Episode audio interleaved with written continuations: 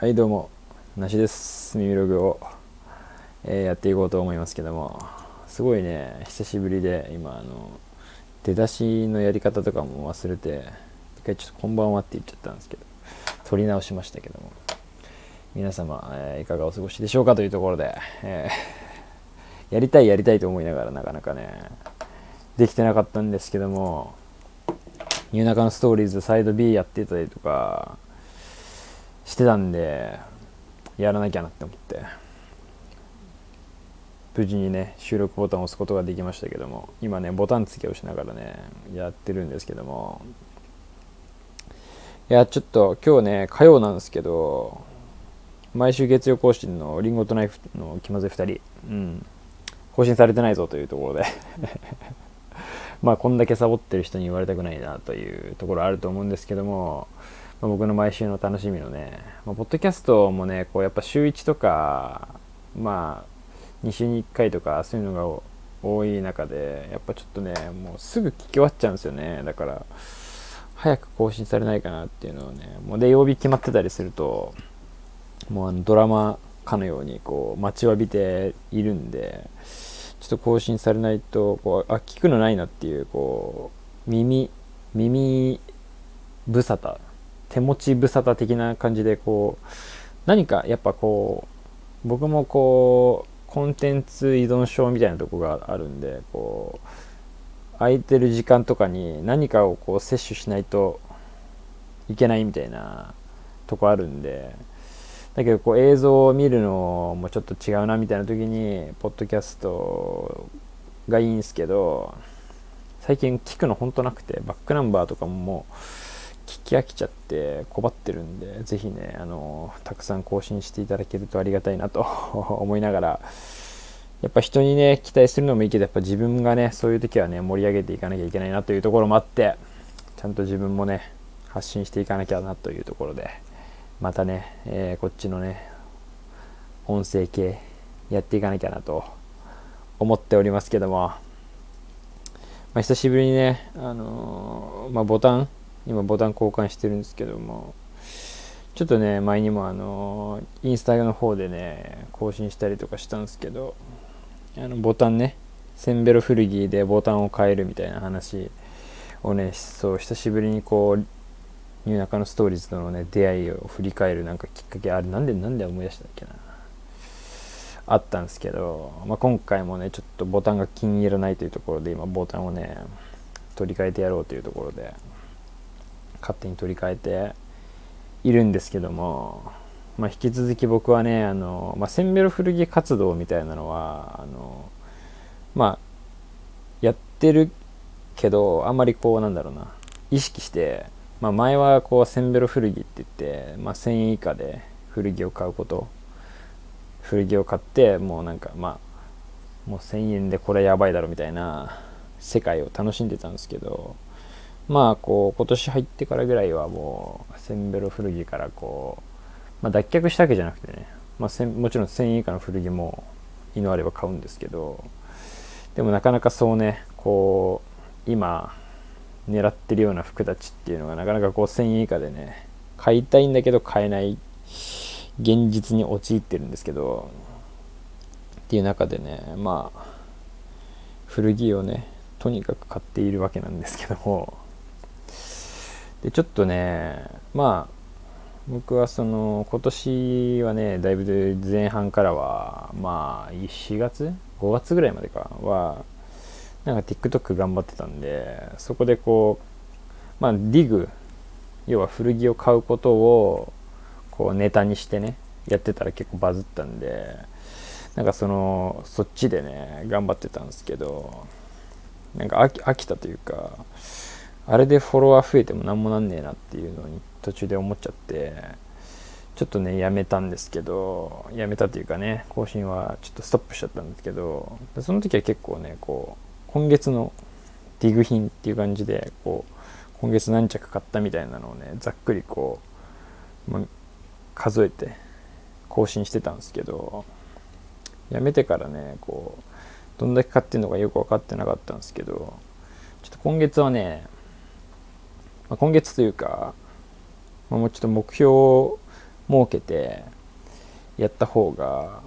まあ、何事もねいいんじゃないかというところで、まあ、100?100 100着？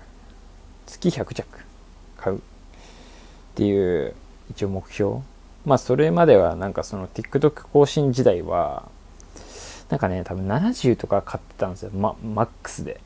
50とかぐらいから多分始まって、まあ、60の時もあれば50の時もあればみたいな。多分70くらい買ってる時もまああった。だと思うんですよ。なんとなく記憶としては。あんまちゃんと見てないですけど。っていう感じだったんで、まあ、なんとなくこう100着には届かないみたいなところがあったんで。なんかまあ一つねこう目標として100着ぐらい買ったらおもろいなっていうか。買いたいなっていうのをね一つまあ目標にしていこうと思ってまあちょっとじゃあどんぐらい買ってんのかなっていうのをちゃんと計測していかなきゃと思いながらまあ今月からねそれをまあやってるっていうか、まあ、ざっくりなんですけど数えてて。でそれであの最近あの新しく登場したあの SNS スレッズってあるじゃないですか。あれあれをね僕はこう無駄に Twitter のように更新してるんですけど無駄無駄なね情報を。でそこでねこうなんかどんくらい買ったみたいなのをねちょこちょこね自分がこう言っててそれでなんかねメモしてないけど勝手にメモられてるみたいな感覚になってたんで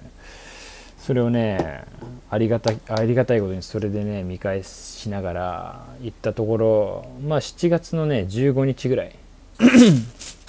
あの連休らへんですね。確か連休だったんですけどあの辺は。でその辺でね一応折り返し地点で40着ぐらい買ってるっていう情報がね書いてあったんですよそこで。40着買ってる。だからまあ100着目標として15日で、まあ、大体50着ぐらいいけてれば、まあ、順調というか、まあ、目標達成に近いと思うんですけどその時点でね40だったんですよねこれがまた。だちょっとまあ少ない目標に対してはね出遅れててっていうのがあって。でまあその3連休で100着買ってやるぞみたいな確かことを投稿してたんですけどそこからですね今今日が25日ですね10日経って。今月あと5日しか残りないんですけどの中で5日か ?5 日？もっとあるか今日か？31まであるかまあそんぐらいでまあ1週間切ってまして現在どれくらいかっていうんで数えてみたんですよ数えてみたというかまあ履歴をたどってみたんですけどしたらですね、今のとこですね、だいたい75着なんですよね、今ね。うん、75着。でちょっとあと1週間しかなくて、でまあ、ディグれる日もね、限られてるというか、もあって、あと 25? でね、最後の日、月曜日が確か7月最後の日だった気がするんですけど、僕はね、横須賀行くんで、横須賀はね、まあ、ディグレールで有名だと思うんですけどちょっとそこにねかけようかなというか、まあ、できればこの休み今週の休みでももう一発ぐらいちょっと。10くらいディグっといて残り15をまあ横須賀に託してもいいかなっていう感じだったんですけど。っていう具合にねだいぶ今月はちょっと100いけんじゃねえかなと思いながら。でこれねあのいや別に買えばいいじゃんって感じじゃないですか。その買えなんていうんですか。別に古着自体はめちゃくちゃ売ってるし買おうと思えば買えるんですよ。その数をね。例えばお金がないとか、まあ、そういうのもあるかもしれないですけどなんかこう自分が今こう一番いい塩梅で買える服みたいなのをなるべく買うようにしてて。でやっぱせんべろの時とかもそうだそうだし割とずっと最近もそうだったんですけど最近まで。こうなんかまあなるべく安くてでまあいけるでしょみたいなのをも選んでたんですよ。そんななんかだからちょっと値段がついてていいなって思うけどちょっと値段がついてるものとかはなるべく買わないようにしてたっていうか、まあ、なるべく値段重視というか仕入れ値重視みたいなんでなるべく買ってたんですけど最近ちょっとそので、まあ、それがねまあある種多分売れてたりとかもしてたし、まあ、それはそれでいいなっていう感じするんですけどちょっとね最近はこうそれじゃあかんなと思って。てかなんかそうね。ここ僕はこの半年ぐらいてかまあ今年入ってからぐらいからこう古着をね、まあ、ある種売り始めたというかまた買うようになって売るようになったんですけどっていう中でまあそれって何十着っていうのを毎月買ってきてでまあ言ったら消化全部消化できるわけじゃないじゃないですか。その100消化率みたいなので言うとやっぱ100%じゃないんです。もちろん100%じゃないですけどでそのまあ、何パーセントかとかはよくわかんないんですけどでも結局こう残っていく古着たちっていうのが出始めたんですよねやっぱり。こう自分の手元に。でそういうのを見てるとやっぱね残るべくして残ってる感じもするんですよ。やっぱその選んだ要因が安さとかだったりするとやっぱそれなりのなんか自分もこう気に入って買ったっていうよりかは、まあ、安いから買っとくかみたいな売れなんかその安く売れればいいかみたいな感じで買ってるやつが、まあ、結果残ってるような気がしてて。だなんかそういうのもこう改めて見返したりとかした時にあんまりこうこっちも強くねおすすめできないんですよね。なんかこうしかも最近はこうドロップとかっていうまあライブオークション的なのもやってるやってたりとかする中でこう、まあ、ある種古着屋じゃないけど自分のこうパーソナルな感じを出して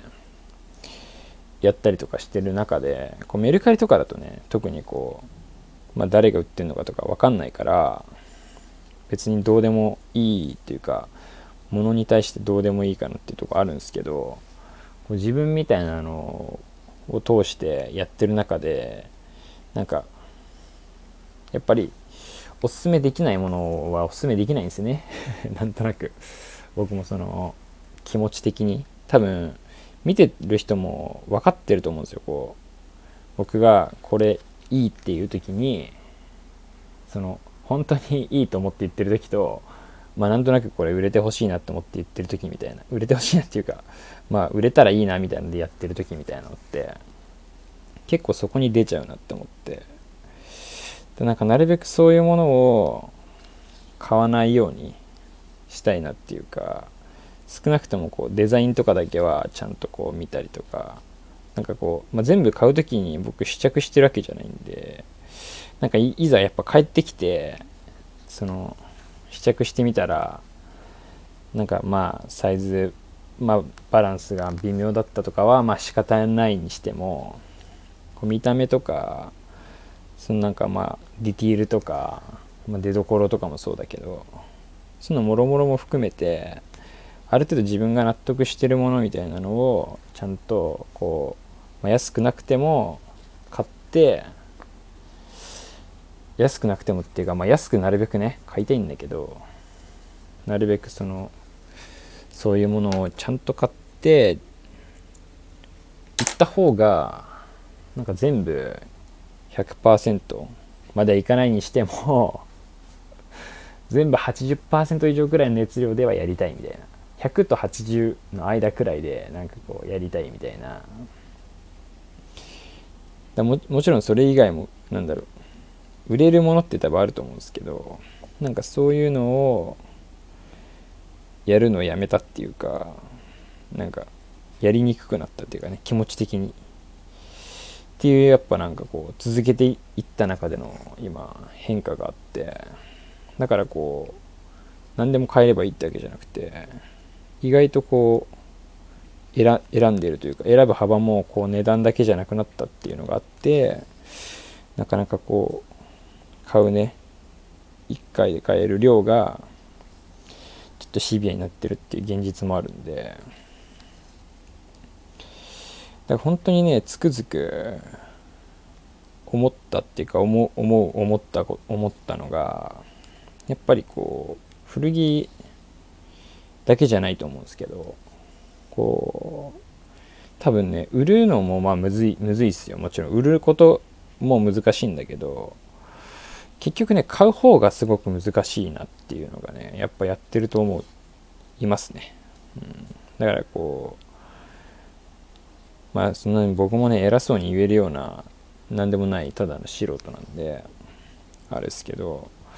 やっぱ古着屋とかがそもそも服でこう埋まってる量として埋まってることがすごいししかもそれでこうある程度まとまった数とかジャンルでこうまとまった数とか用意できてることとかあとはなんかそういう置きたいものを置けてるとかそういうのってマジで到底無理だなっていうのをやってると思うんですよね。やってるっていうかまあ買っててもまあこういう買い方をしてるからっていうのもあると思うんですけどっていうのを改めてすげえ思ってだなんかほんとね何事もそうですけど、まあ、ものづく僕も洋服とかを作った時とかもそう思ったんですけどやっぱやってみて改めてそのやそういうことをやってる人の凄さとかで古着屋とかだから僕もそのあんまりこう一般的になんだろうセレクト古着屋みたいなのってあんま行かないですけどそういうところって本当になんかそのそういうかっこいいものとかその売りたいものが揃ってる状態みたいなのがものすごく努力で。でしかもそれでいて安いとかだとどうなってんのって思うっすよね。リーズナブルっていうかそのなんだろう。じゃあ相場感に対してちょっと安いとか。だそういうのをやっぱ個人とかでやってる古着屋とかっつうのはマジですげえなっつうか教えてくれってやり方っていうね。思っちゃうぐらいな感覚がやっぱあって改めてなんかねこう古着屋に対するリスペクトみたいなのがねこうやってみると生まれるなっていうとこもありましてねまた一つね人として成長できたんではないでしょうかと 思いながら毎日古着をね古着と戦っておりますけども。いや本当にねマジで買いたいんですよ。全然買いたいんだけどいよいよなんかそういう買いの規模感？でもなんかそもそも自分自身が業者とかじゃない。業者っていうかまあ言ってしまえばまあ本当に素人としてやってるんでちょっとここをねもうちょっと頑張って素人からまあ何て言うんだろう。セミプロじゃないけどセミプロぐらいまで一旦進んあ今アマチュアだとしてねちょっとセミプロみたいなとこまで進ませてもらってからステップ踏んでねプロにでもなろうかなっていう 感じ。ちょっとだから仕入れとかね。自分は今仕入れっていう感覚はないんですよ正直。まあ多分今後もないのかもしれないですけど。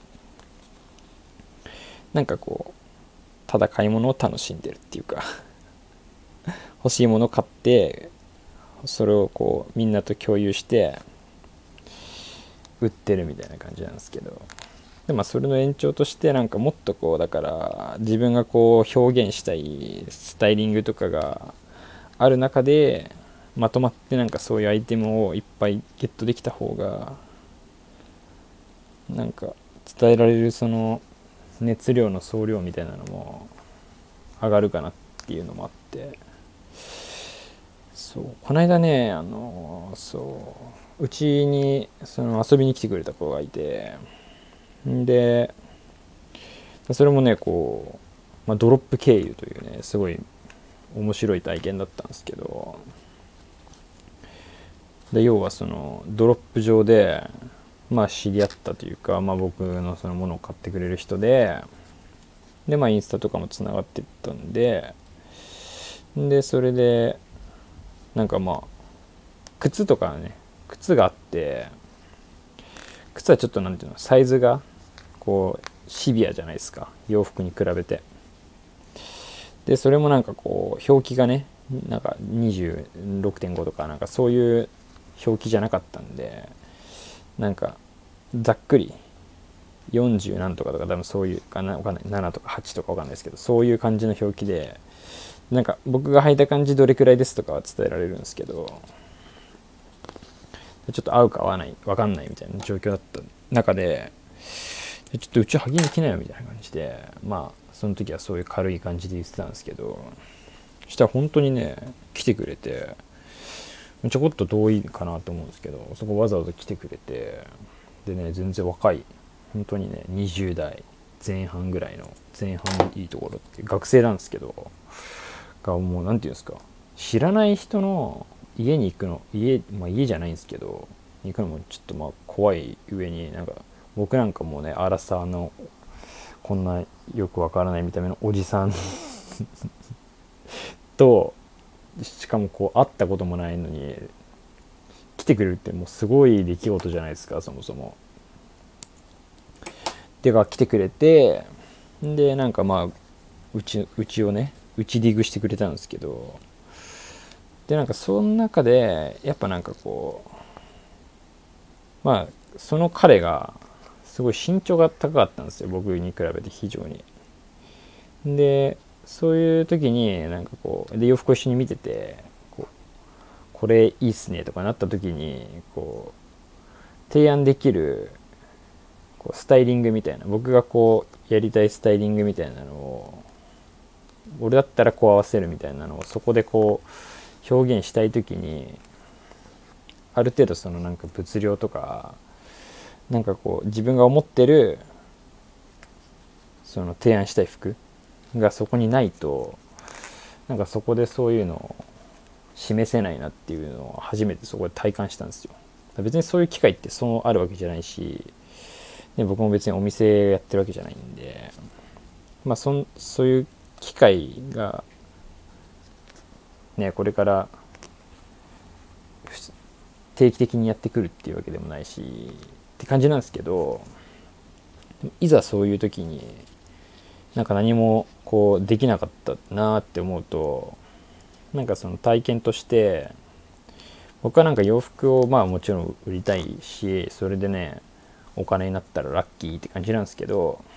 なんかどっちかっていうとそれに含めてこう自分がこう今まで向き合ってきた洋服に対するなんか感じ方とかなんかこうスタイリングのなんか組み方と組み方とかっていうあれですけどなんかこうファッションの考え方みたいなのをなんか共有その古着自分が選んだ古着を通してこうなんか共有してったら面白いなっていうか共有していきたいなっていうかっていうのとまあその相手がねもっと自分と違うこうフレッシュな感覚みたいなの持ってるんで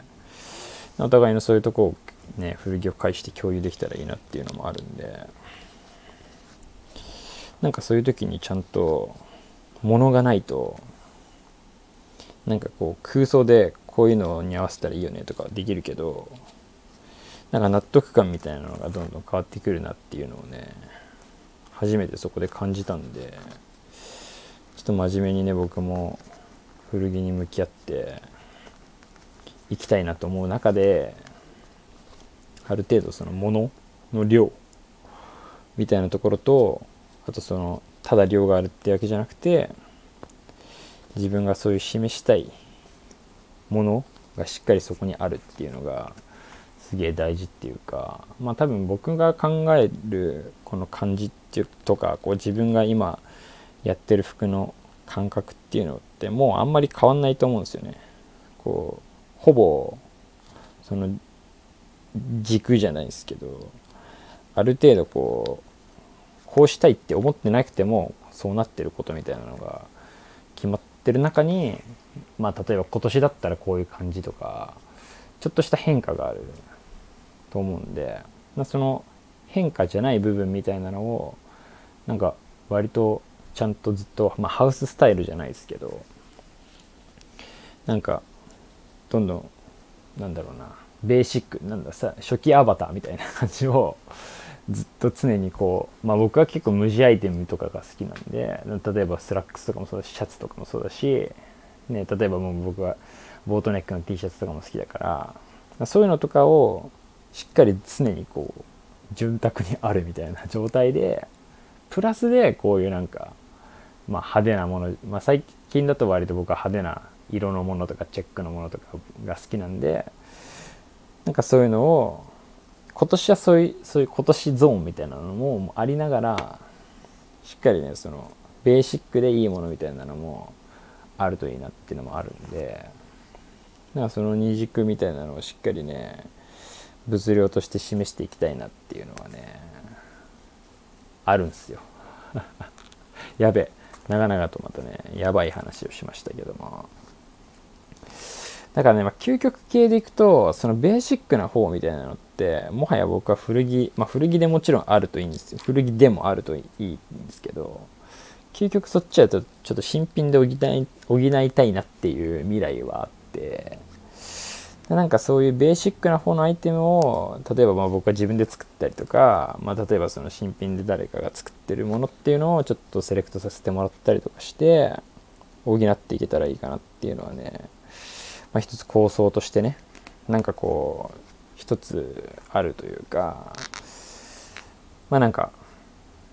こう定番であるといいけどなんかディグルまでもないみたいなものあるじゃないですか。言ってしまえば。例えばまあ日のパンとかジーパンとか、ね、白シャツ黒シャツとかなんかこう、うんまあ、探すのむずいっちゃむずいんですよね意外と普通に。こう。でしかもこうまあ自分が気に入る形とかがが常にあるかっていうと多分ないんで。そっちはなんかねまあちょっと自分でそろそろ作ってもいいかなとか思いながら、まあ、なかなかねいろんな型があると全部縫うのきついんであれっすけどまあなんか特にシャツとかはねあのまあいいシャツってあんまこうないないというか ないって言ったらあれだけどディグでむずいのってパンツとかの方がディグりやすいっていうのはあるんでトップスとかはね特にこうまあベーシックにずっと作っていける型みたいなのがあればみんなそれをね買っていただいてそういうのもいいかなっていうかね思いましたね、うん、だ僕はそこをもっとねなんかなんて言うんだろうな。まあある種こうまあ売らなきゃいけないんだけどそう売りたいってよりかはやっぱもっとねみんなに自分が通ってきたそのファッションみたいなのを教えられたらいいなっていうおじさん心みたいなんで構えてますんでね。そっちをねもっともっとねこうおじさんながらね加速していけたらいいかなと思いながら。おじさんだからこそね言えることとかありますからねやっぱり、うん、こううんちくだったりとかね。つい話しながら僕うんちくとかまあ大好きなんで。その辺とかもねこう聞いてさらにそこをディグってもらえればねなんかまあディグカルチャーみたいなのやっぱ作りたいっすよね。こう諦めないでほしいというかなんかこう洋服をこうディグることじゃなくてまあそれも別に面白いですけどこうなんていうんですかこのまあ、例えばブランドだったりとかそのもののなんかディティールとかそのなんかもっとそのそっちをディグってほしいというかね。なんかファッション自分が思うものの興味を持ったものの背景とかをディグる習慣みたいなとかをね人々に植え付けてそれで初めてこう僕が選んだような古着とかがあなんでこれがこの人が面白いって言ってるか分かったっていう瞬間に僕は立ち会いたいなっていう感覚ですかね。まあ僕が教えるのは簡単じゃないですか。こう、これはこうこうこういうまあその僕なりのインスピレーションがあってこの古着はいいいいと思ってるっていうか僕はいいと判断してるみたいなことを、まあ、言うのは簡単ですけどそれ言って、ああ、へえ、そうなんだっ、つって、まあ、買ってもらってそれでいいんだけど、なんかそれをさらにこう、なんだろう、深掘りした時に、自分が、その、じゃあルーツが面白いなって思って、さらに納得してね、そういう洋服を買ってくれるっていうとか体験としてあるとそれが一番いい形かなと僕はね、まあ、僕が割とそういう風に生きてきたんでみんなにねそういうのをねただこう何て言うんですか。自分がそれでいい。なんかこうそういうディグり方をしてきてよかったなっていう思ってるからそうしてほしいなっていう。ま僕のエゴエゴの発表でしたというところで。まあなんだかんだダラダラとまた喋ってしまいましたけども相変わらずね僕はこう古着のことだけを生きて考えてね生きておりますんで今月100着いけるかどうか皆さんもねあの楽しみにしながら、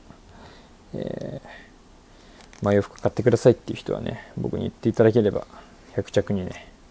貢献して貢献 していただければいいかなと思いますんでね。是非またその辺のね、まあ、ディグディグ共有会だね。ディグ共有会も早くやりたいって早くやりたいというかやっぱディグを最近共有してないなっていうのもあるんで、まあ、ニューナカのストーリーズはじめ、えー、ディグ界隈僕のインスタディグ界隈の人とかもね是非あの最近ディグったものとかを共有していただければいいかなと思いますんでまた30分喋ったんでね今日はいいかなというところで終わりにしようかなと思います。まあ、ここまで聞いてる人はいないと思いますけど、ありがとうございました。ではまた。